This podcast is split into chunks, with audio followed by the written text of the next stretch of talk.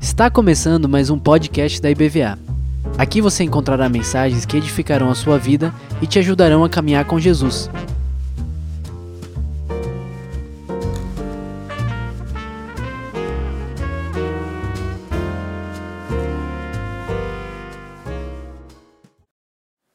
Muito feliz de poder estar vivendo esse primeiro culto de avivamento, esse mês de janeiro, e todo mês a gente faz culto de avivamento.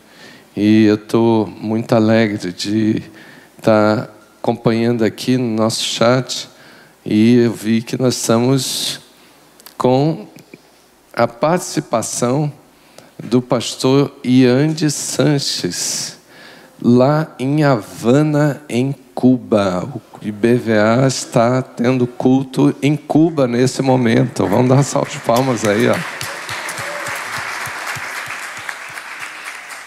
Que bom a gente poder fazer transmissão de culto e a gente poder estar participando desse momento em qualquer lugar do mundo, como o pastor Yante, que é parceiro nosso, que já foi da nossa igreja, ele é cubano e hoje está dirigindo uma igreja em Cuba e nós estamos muito próximos e quem sabe né, esse ano a gente vai ter presença da IBVA, provavelmente pastor Paulo Moreno, viu, Yante? Vai estar com vocês em Cuba para maior envolvimento da IBVA. Nós queremos IBVA trabalhando em Cuba, sim ou não?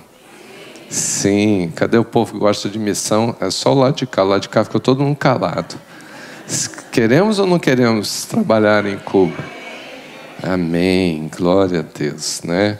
Temos muitas pessoas participando com a gente. Você que está na live, sabe de alguém que está precisando de um renovo espiritual, de alguém que está precisando de força, de fortalecimento, talvez alguém que está precisando voltar ao primeiro amor, porque perdeu aquele prazer, perdeu aquela paixão.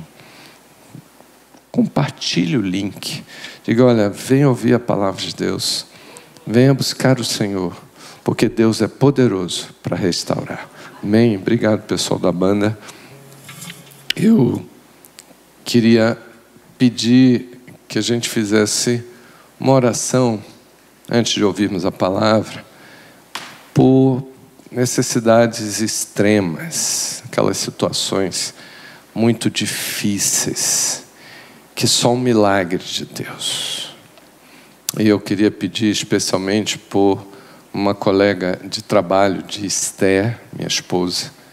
Ela está nesse instante no Hospital Samaritano, em São Paulo, fazendo a cirurgia para retirada de um tumor no cérebro. O nome dela é Leninha. Leninha, colega de trabalho de Esther, estava há 15 dias atrás sem problema absolutamente nenhum. Nunca teve nada saúde plena.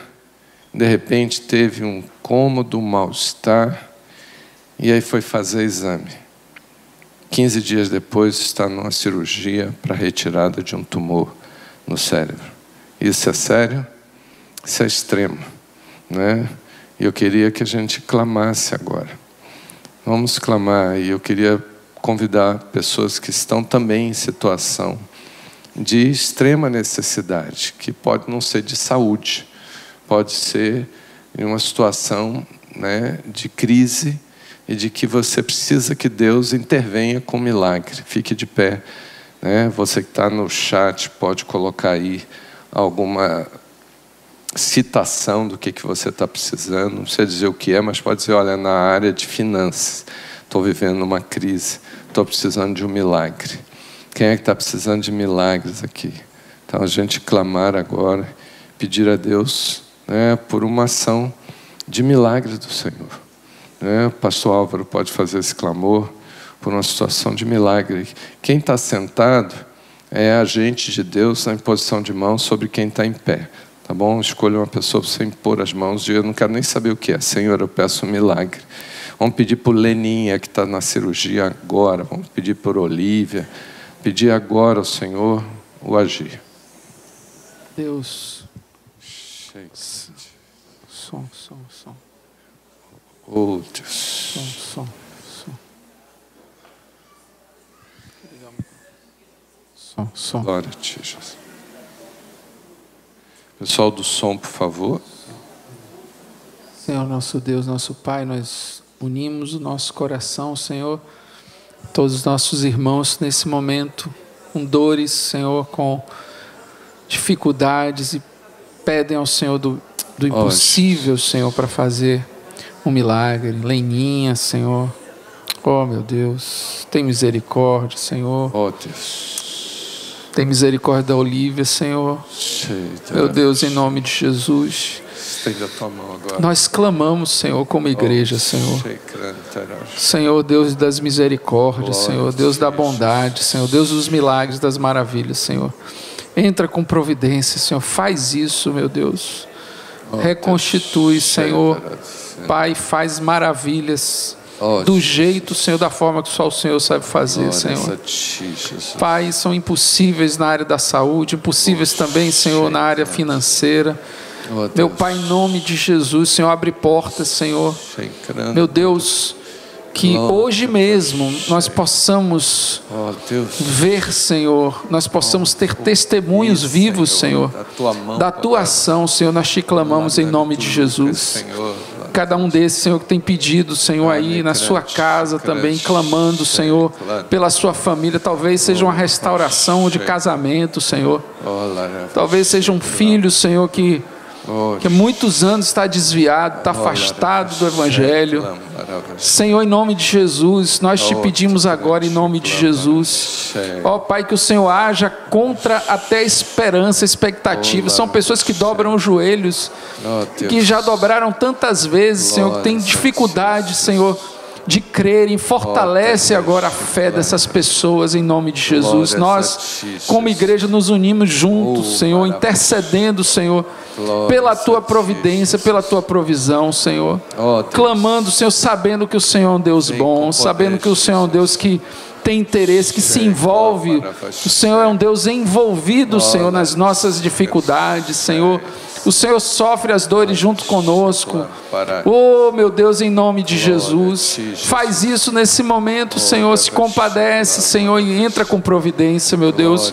Em nome de Jesus. Olha para cada coração. Eu não conheço, Senhor, o que está em cada coração, mas o Senhor conhece.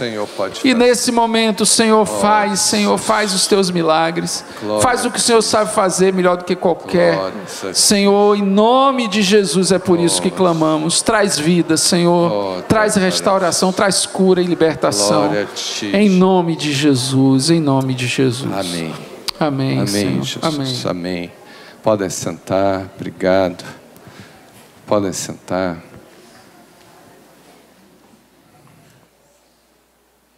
Isso. Edson Hefner está nosso missionário, sua família toda doente com virose lá no Chile. Diz está pedindo oração também, diz que está tendo surto né, de virose que ataca estômago. Tem algumas viroses que dão outras reações, né, às vezes muitas dores no corpo. Aqui no Brasil a gente está também vivendo isso. E eu quero lembrar os irmãos né, de terem todo o cuidado com a nossa saúde, já que a gente se encontra em uma reunião congregacional e nós temos aqui uma multidão de pessoas reunidas nos cultos e a gente precisa proteger os irmãos. Eu peço sempre o carinho dos irmãos que, porventura, estejam com algum sintoma de alguma virose, para não vir à igreja durante o período que você está né, com sintomas. Ah, estou espirrando, estou tossindo, estou com secreção, estou assim, estou assado. Não venha. Fique em casa e proteja os irmãos. Por quê?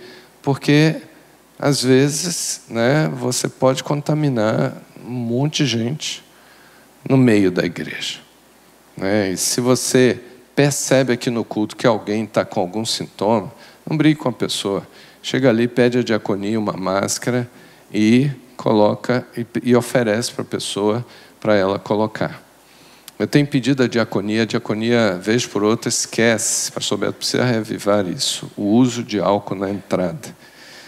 Na vigília não aconteceu. A gente precisa usar álcool na entrada. E se você chegar aqui e não tiver um diácono na diaconisa oferecendo álcool, você providencie e lembre para o diácono: olha, por favor, não esqueça do álcool. Porque é uma forma da gente se proteger, já que a gente se toca, se abraça, aperta a mão. Né? Então, o uso do álcool é indispensável. A gente aprendeu isso na Covid. E a Covid ainda está por aí. Né? Nós estamos agora tendo festas em Salvador, teve agora a festa do Bonfim, muita aglomeração. Então, a proliferação dessas doenças é muito grande. Então, a gente tem que se proteger proteger sua, as pessoas da sua casa. Alguém aqui quer ficar com virose? Quer ficar de cama uma semana, duas? Não, então, por favor, se proteja. Pessoal que é idoso, pessoal que tem algum tipo de comorbidade, tem que usar máscara o tempo todo quando está na igreja. Costume usar máscara para não pegar. Por quê? Numa dessas pode ser grave e pode ter problema sério, tá bom? Então ajuda a gente. Todo mundo pode ajudar. Não fique esperando que eu fale. Você fala com as pessoas quando você vê que está precisando. Viu, Ney? Não fica calado na igreja, não. Você vê alguém que está numa situação, né? ajuda. Né? Tá, a gente proteger a nossa igreja. Amém? Então, nós lemos, e eu quero meditar sobre avivamento numa visão de sede de Deus. É tão linda essa expressão, né? Sede de Deus. E é mais linda ainda a expressão sede do Deus vivo. É muito lindo, né? Eu li o Salmo 42 no início, né, falando de uma figura perfeita para mostrar a coça, né, um animal que a gente não tem costume de acompanhar aqui, não é da nossa da nossa natureza aqui, a coça, né? Nós temos outros animaizinhos parecidos, mas na floresta, esses bichos, esses animais precisam encontrar as fontes de água para refazer suas forças, para poder se alimentar de alguma maneira, sustentar sua saúde, inclusive para ficar muito forte, para lidar com os predadores. A costa precisa correr muito para fugir dos seus predadores. É, e ele compara e diz: Olha como suspira a coça, a minha alma tem sede de ti. A minha alma suspira por ti. A minha alma tem sede do Deus vivo. E ele fala a expressão perfeita do que é a sede do Deus vivo. É um encontro. É um encontro com Deus. Ele diz, ele pergunta: quando irei e me verei perante a face de Deus? Eu quero esse momento, eu estou com sede, eu tenho expectativa, eu estou com muita vontade, eu preciso, como eu preciso de água para viver.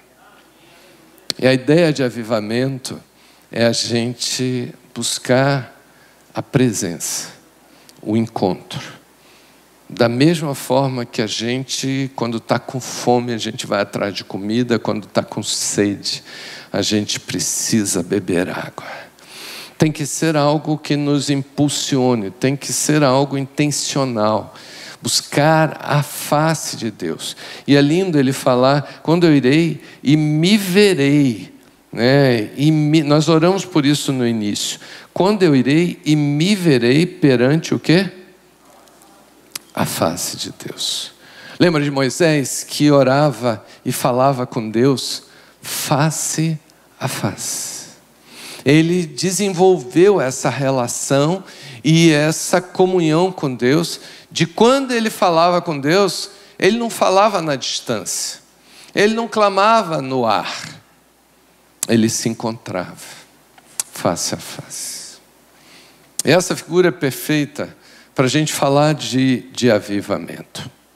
Mas o salmo que eu separei, queria é, que a gente lesse para a gente poder mergulhar nessa visão de avivamento, é o salmo mais avivado da Bíblia. Qual é o salmo mais avivado? Não é o 42, apesar dele dizer como suspira a coça pela corrente das águas, a minha alma tem sede de ti. Se você olhar o salmo, o verso 3 do Salmo 42, ele está falando de problema de alma.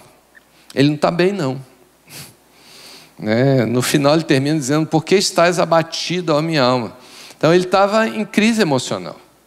A alma dele estava doente. Então ele sabia que para curar a alma dele ele precisava encontrar com Deus. Então era um clamor para encontrar e ser curado. Então, Salmo 42 não é um salmo de avivamento no padrão que eu estou falando aqui. Qual é o salmo mais avivado que você conhece? Pastor, ainda não sou especialista em salmos. Pronto, já fica o desafio. Desafio pastoral do pastor Marcos para você esse ano ler os salmos, 150 salmos, tentando identificar os salmos pela sua pelo seu contexto, pela sua consistência espiritual, pela sua, pelo seu ensino. Né? O Salmo 1 é um salmo de quê? Quando eu falo assim, o Salmo 91 é o salmo que é sobre o quê? Todo mundo conhece o Salmo 91. Aquele que habita no esconderijo do Altíssimo. É um salmo de quê? De proteção. Então, qual é o maior salmo de proteção da Bíblia? Salmo 91. Sem dúvida. Né? Salmo de proteção. Qual é o maior salmo de descanso que a Bíblia tem? Hein? Qual é? É o Salmo 23. Né? Tem outros parecidos, mas o Salmo 23 é o salmo do descanso. Então, qual é o maior salmo de avivamento da Bíblia? Não é o 91. É o Salmo 63. A pastora Semice citou aqui na vigília né, esse salmo, Salmo 63. Quando você quer orar por avivamento usando os salmos, tem outros, mas esse é o melhor para orar por avivamento. Quem é que estava aqui na vigília, ouviu o pastor Assemi falar né, sobre. Que, que ela falou? Foi sobre contemplação. Quem é que estava na vigília? Cadê os crentes de verdade? Levanta a mão, quem é que estava na vigília? Pastor, eu estou buscando ser um crente de verdade. Crente de verdade tem sede de vigília. Tem ou não tem? Porque a vigília é uma oportunidade de você passar mais tempo diante de Deus, com a gente. Uma vigília congregacional.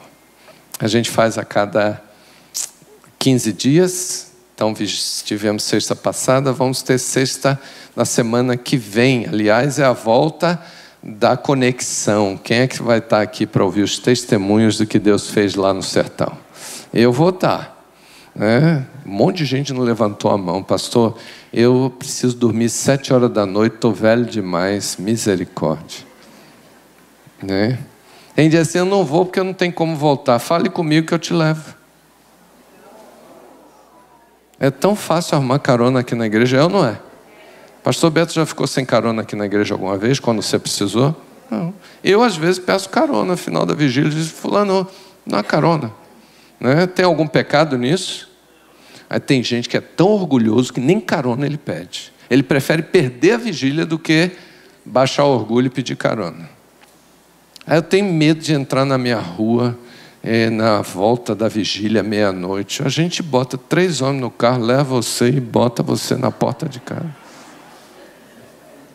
Agora, dizer que não vem para a vigília por causa de medo de assalto, claro que você não vai se expor, mas você tem que criar condições. E ele diz: Ó oh Deus, tu és o meu Deus forte. Eu te busco como? Eu te busco com uma paixão, um desejo. Esse ansiosamente aí, outra tradução diz o quê? Quem é que tem outra tradução? Hã? Intensamente. Tem outra. Hã? É, Não, não, ansiosamente está traduzido como o quê? É ansiosamente. Tem algumas traduções na NVT, tá, tá assim: Ó oh Deus, tu és o meu Deus, eu te busco de todo. Ninguém tem NVT, não, por favor. Né? De todo que está aí na tela, de todo o coração. O que, que o salmista está dizendo? Avivamento, para mim, é buscar o Senhor com integridade de coração, com coração completo, gastar toda a minha energia em buscar a face de Deus, para comparar ou para criar uma figura, para fazer uma analogia, ele diz: Olha, a minha alma tem sede de ti, meu corpo te almeja como uma terra seca, árida, exausta. Olha aí na NVT como é que diz, né? Exausta e sem água, né? E assim eu te contemplo no santuário. Para ver o que? O que você faz no santuário? Para ver a tua força e a tua. Onde é que eu encontro a força e a glória de Deus? Aonde? Aonde é que é? Na IBVA. É na IBVA? É aonde está escrito aí? No santuário. Lembra do tabernáculo? Aquela tenda lá no deserto que tinha que entrar lá dentro para poder encontrar com Deus. A gente precisa agora, simbolicamente, encontrar. Cada um de nós precisa ter um santuário para entrar. Um santuário simbólico, um santuário imaginário que você entra para buscar e você diz assim: Eu tenho certeza, estou diante do altar de Deus. Estou na presença do Altíssimo. O que, que você encontra ali?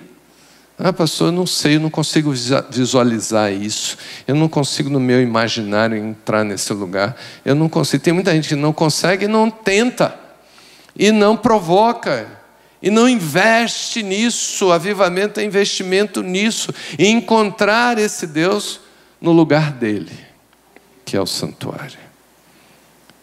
A ideia que as pessoas têm de avivamento é de que eu vou ver um monte de coisa poderosa acontecendo. Todo mundo falando em línguas, todo mundo falando é, é, com profecias, um monte de gente sendo curado, um monte de gente se convertendo. Esse não é o princípio do avivamento. Isso aí é resultado final do avivamento. O princípio de avivamento é um grupo de pessoas apaixonadas por Jesus, sedentas da presença de Deus. E elas buscam a presença do Senhor com tanto empenho, com tanto desejo, como terra seca que está precisando de água. E aí a glória de Deus começa a se manifestar a força, a presença de Deus começa a se manifestar. Por quê? Porque a gente está no lugar onde isso acontece. E esse negócio, essa manifestação, começa a explodir, começa a bombar, começa a sair, começa a se manifestar em volta de nós. E é natural que as pessoas começam a correr e a buscar e a em alguns testemunhos de avivamentos no século XVIII, no século XIX, até no século XX, testemunho de que as pessoas vinham da rua correndo e entravam na igreja dizendo: Eu não sei o que é, mas eu estou precisando, eu quero Deus na minha vida, eu quero me entregar para Jesus. E não tinha ninguém pregando na rua. Ninguém recebeu folheto mas a glória de Deus que estava acontecendo na vida dessas pessoas que têm sede de Deus atraía essas pessoas. Então a gente precisa concentrar a nossa ideia de, de avivamento na experiência do encontro com Ele, como a terra precisa de água. Quem é que tem plantinhas em casa ou tem grama e precisa de água todo dia para molhar? Quem é? Um bocado de gente, vixe. Quem é que está sofrendo horrores esses dias que a chuva passa, mas não cai? Quem é que está sofrendo? É seco demais. Eu já estou dando ordem para as nuvens. Nuvens, em nome de Jesus, venha. Porque você passa na varanda, quando você olha para a plantinha, como é que ela está? Murchinha. Ela não secou, ela está murcha. Ela está num processo de degradação, de sofrimento, de dor, de perda, de morte. Porque está faltando a vida. Está faltando a água. Você assim, não vou botar um pouco de adubo, não vai resolver. Não vou botar na sombra, não vai resolver. O que precisa é o quê? Água. E a Bíblia chama a presença de Deus como água viva. A mulher samaritana que encontrou com Jesus no poço buscando água. Jesus disse para ela, minha filha, você vai beber dessa água e vai continuar tendo sede. E a sede humana é insaciável. Mas se você beber da água que eu lhe der, aquele que beber da água que eu lhe der, está lá em João capítulo 4, nunca mais terá sede, porque essa água que é a manifestação do Deus vivo, é o Espírito Santo agindo, a gente cantou aqui, né, o Espírito Santo soprando, ele entra e ele começa a jorrar, Jesus falou isso, é uma fonte que jorra, só a Bíblia explica isso, e é bom que ela explica, que é uma vida permanente, por isso que a minha alma tem sede do Deus vivo, eu quero vida de Deus operando dentro de mim. Eu não quero um Deus morto. A falta de avivamento é a manifestação de uma vida de igreja, que as pessoas não deixaram de ir para a igreja, mas elas estão vivendo uma espiritualidade morta, cheia de rituais, mas sem vida de Deus. Aí como é que Deus reage a isso? Deus fica quieto. Deus não se manifesta. Porque Ele quer e precisa que a gente busque. Ele não vai obrigar você, claro que ele fica acendendo luzes. Talvez para muitas pessoas hoje essa palavra esteja sendo uma palavra né, de advertência, uma palavra né, para chamar atenção. Dizer, olha, você não pode ser da igreja você não pode ser um cristão e você está vivendo uma vida de Deus morto. Porque é isso que as pessoas vivem lá fora. Por que, que as pessoas criam os ídolos?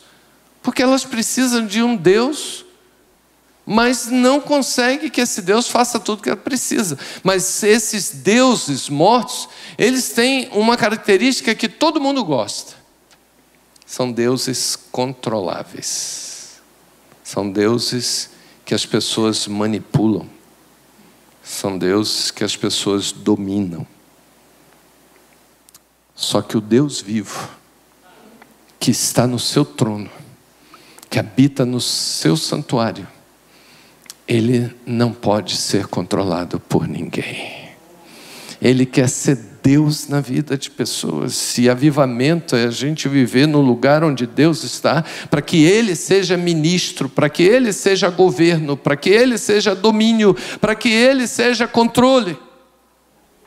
E eu sou apenas sujeito àquilo que Ele quiser. É uma entrega plena, é uma entrega de vida. No Salmo 63, ele, depois que ele entra no santuário, no verso 2, como se ele tivesse entrado, ele estava morrendo de sede de Deus. Ele sabia que no santuário ele iria ter força e glória. Aí no verso 3, a partir do verso 3 até o verso 7, ele começa a declarar os desdobramentos disso. O que, que eu ganho quando eu estou face a face com Deus? O que, o que, que eu ganho quando eu, no avivamento, eu busco a Deus que é o Senhor do avivamento e não os sinais do avivamento? Ele diz: Senhor, a tua graça é melhor do que a vida. E aí ele começa a adorar, louvar. Por isso que a gente canta muito. Uma das marcas de avivamento é muita adoração, contemplação adorativa, de, de você eh, ficar encantado com a glória de Deus. E ele diz: A tua graça, tudo que o Senhor me dá, ele começa a fazer conta e ver quanto de bênçãos Deus tem para a vida dele, e ele começa a experimentar um monte de dádivas que ele não merece, mas Deus dá e dá com abundância. Então, ele sai do estado de escassez, que é sede e fome de Deus, terra seca. Ele entra no santuário e ele passa a viver o estado de graça, de abundância, de manifestações de Deus. Em todas as áreas. Aí tem pessoas que dizem assim: não é isso que eu estou atrás. Isso é um problema para questão do avivamento. O que, que as pessoas estão buscando? A graça de Deus. No sentido de que eu quero tudo que eu possa conquistar de Deus para ter uma coisa chamada estabilidade. Eu gosto de usar essa palavra, que é uma coisa que o ser humano procura.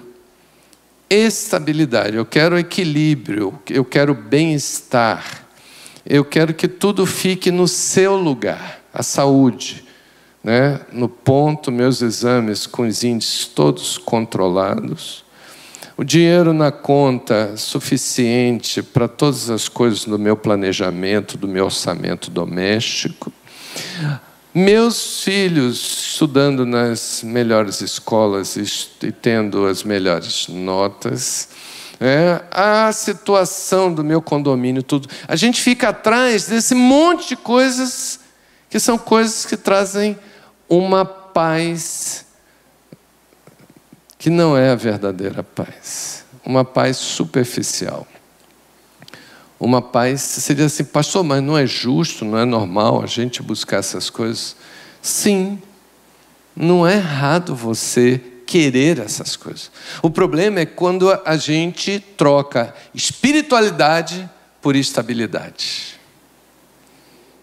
E aí eu começo a usar Deus para conquistar estabilidade. E não me preocupo com a espiritualidade, como o povo de Israel fazia no deserto. Moisés, fala com Deus, que Deus mandar, a gente vai fazer, porque Ele está prometendo que Ele vai abençoar a gente nem a sandália dos pés vai gastar. Então, quer, você quer prosperidade melhor do que essa? Que a roupa não acaba? Que a saúde não se abala? Que não falta comida? Você quer coisa melhor do que isso? Eles queriam tudo isso e eles queriam fazer tudo para Deus para ter essas coisas, mas eles não queriam ficar diante de Deus para curtir e desfrutar do Deus vivo. Eles queriam a água terceirizada. Comprar lá no distribuidor, eles não queriam ir na fonte. E quando o salmista termina dizendo assim: Assim me cumpre bem dizer-te enquanto eu viver. Ele toma uma decisão. Minha vida vai ser uma vida de adoração. Aí no verso 5 ele diz, na tradução é, da, da Bíblia atualizada fala de como de banho e de gordura, mas eu gosto da tradução da, da NVT, porque ele fala de banquete. Que naquele tempo a gordura representava banquete, até hoje, né? A gente sabe que a gordura é que dá sabor às coisas né? e representa sabor. Mas na, na tradução da NVT, né? o pessoal do multimídia vai me ajudar aí, ele diz: Tu me satisfazes mais mais que um rico banquete. E aí minha vida vai ser de alegria. Então, essa ideia de que eu encontrar com meu Deus e beber dele como a fonte de água de vida me satisfaz entende assim: ah, para que, que eu vou ficar orando tanto tempo buscando a Deus? Isso não me traz satisfação. Satisfação é encontrar estabilidade quando eu terminar a oração, chegar lá, ligar para é, ver meu saldo no banco, no aplicativo. Né? A satisfação é saber que meu filho chegou em paz, não teve nenhum problema. Satisfação é ter a notícia de que passou no Enem. Isso é satisfação. Você nota que a gente tem problema grave com as fontes de satisfação. Por isso que a gente não vê avivamento, porque a gente não encontra pessoas com sede de Deus. Nem Deus acredita né, que pode acontecer alguma coisa se as pessoas não estão querendo e buscando isso. Ele precisa ver em nós a sede. Ele precisa sentir que nós estamos com fome. Eu sempre vejo o lamento de Deus lá em Jeremias, capítulo 2, verso 13. Uma das coisas mais dolorosas para você ler na Bíblia é o lamento de Deus em Jeremias, capítulo 2, verso 13. É doloroso, gente. Meu povo cometeu duas maldades, duas coisas erradas que meu povo faz. Me abandonaram. Eles me abandonaram. A fonte de água viva. E a segunda coisa errada que eles fizeram, cavaram para si cisternas rachadas. Na, na tradução da atualizada diz cisternas rotas, rachadas, que não podem reter água. É doloroso isso aqui, ver Deus lamentando, dizendo assim: o meu povo está fazendo duas besteiras graves, que não vai resolver a vida deles, não vai trazer estabilidade, não vai trazer prazer, não vai trazer realização. O pastor Beto tem falado tanto de prazer em Deus. Né? Você sentir e ficar extasiado com prazer em Deus. Mas eu não quero Deus. E eu fico procurando em fontes erradas. A gente diz, tem gente que diz assim: ah, eu estou com problema com meu filho. É, meu filho tu me deixa muito triste com as coisas que ele está fazendo. Aí toda vez que eu vou olhar para o meu filho, me vem tristeza. E quando eu volto lá, pior ainda, ele está fazendo outra coisa pior. E aí eu fico mais triste. E aí eu oro, peço a Deus, Senhor, muda essa circunstância. E a situação não muda. E eu vou ficando mais triste, reclamando com todo mundo chateado, de vez em quando dando umas broncas no meu filho, para ele mudar de vida. Que vida absurda é essa? Estou dando um exemplo. Né? Poderia ser com o marido, poderia ser com a esposa, qualquer pessoa.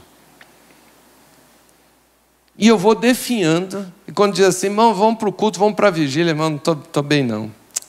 Não estou preparado para culto, não. Estou sofrendo muito. Isso aí é que é cisterna rachada.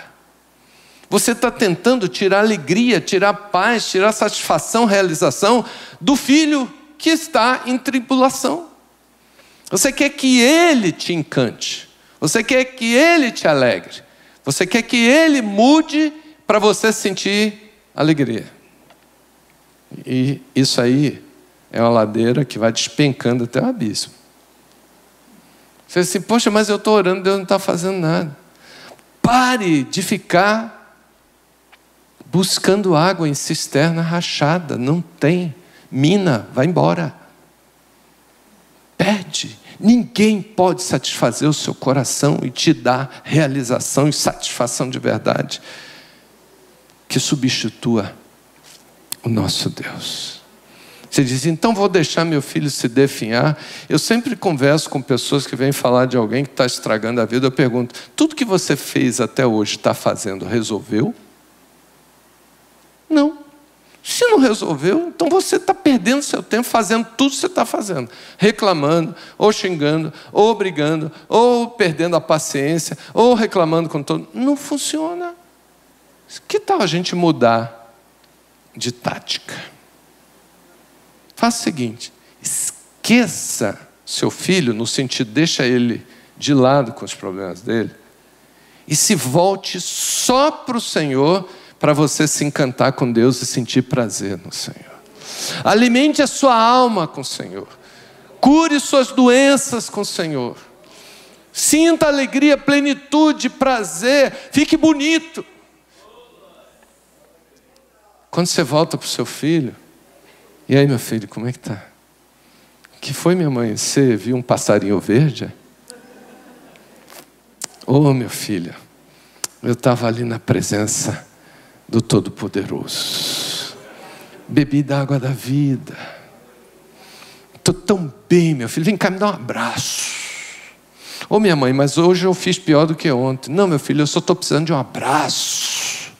Eu não quero falar dos seus problemas agora.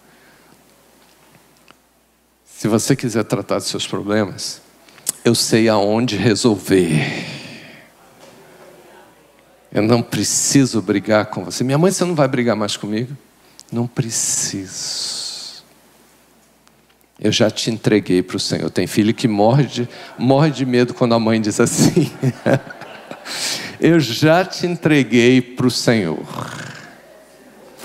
Tem outra frase também que é funcional. Você diz assim: Já falei com Deus sobre você hoje. Não, mas. Não, você não precisa me contar o que você fez torrou o dinheiro todo com maconha? Não, não vou discutir isso.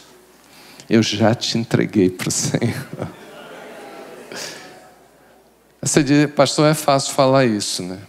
Não é fácil, não. Mas muda tudo quando você está no lugar certo.